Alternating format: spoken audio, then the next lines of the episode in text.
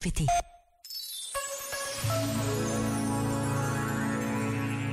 Cada Jornada Mundial da Juventude é um enorme desafio. Não há festivais nem acontecimentos desportivos capazes de rivalizar com este encontro entre jovens vindos de todos os continentes para rezarem juntos, para fazerem festa, para se encontrarem com o Papa.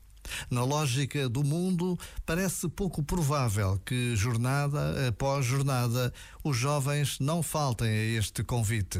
Mas a verdade é que quem já viveu esta experiência de encontro e comunhão nunca a esquece.